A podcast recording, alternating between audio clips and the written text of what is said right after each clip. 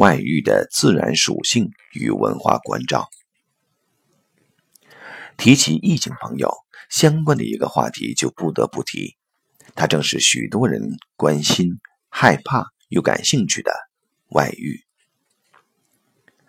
从人性的基础出发，外遇其实是最自然不过的现象，因为人的伴侣配偶再如何甄选，总难免有于一时一地的决定。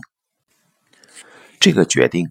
即便不是过去的父母之命、媒妁之言，系自由恋爱而得，但其中能多的是妥协性的，虽不满意但可接受；冲动性的，因特殊情境而选择；所知障的，自以为需要的正是这种类型。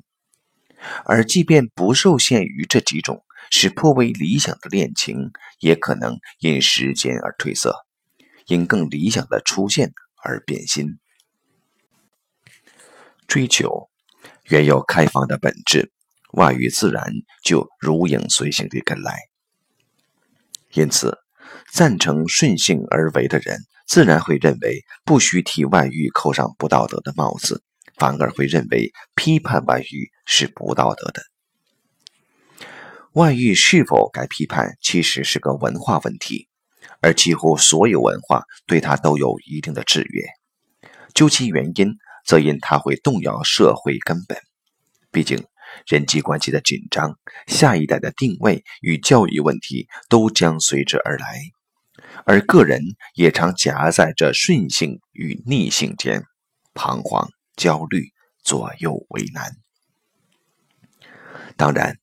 现代社会开放了，外遇问题来自社会的压力已少上许多，但他对个人的困扰却不曾稍减，因为个人意识的抬头虽使他免于过多知识的批判，但相对的，除开忠贞的背叛，这心理与道德的问题外，常常有往外优势、具侵略性的男性最先顾及的更是面子问题。而传统社会中受压抑的一方，通常是女性，更不甘沦为情感的牺牲品。新一层的紧张语言诞生。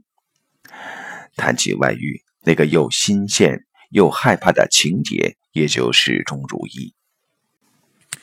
其实，每一个时代对外遇的态度固有其主调，但外遇在任何时空却从来就不止一种类型。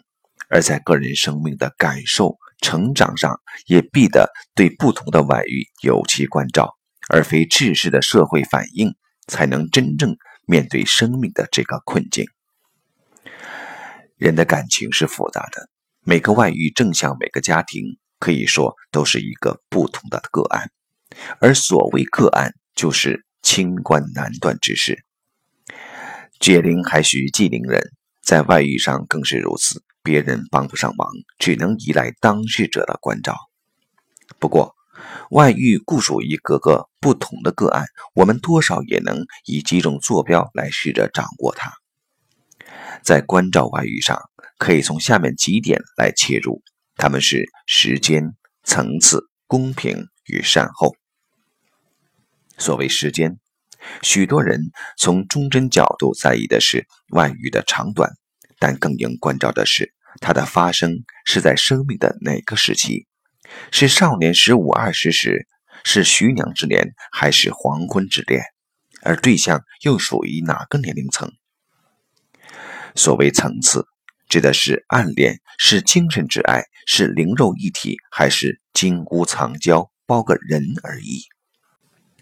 所谓公平，则是出轨者原来对此的态度如何，会不会厚己薄人？双重标准，就像过去典型的中国男人一般。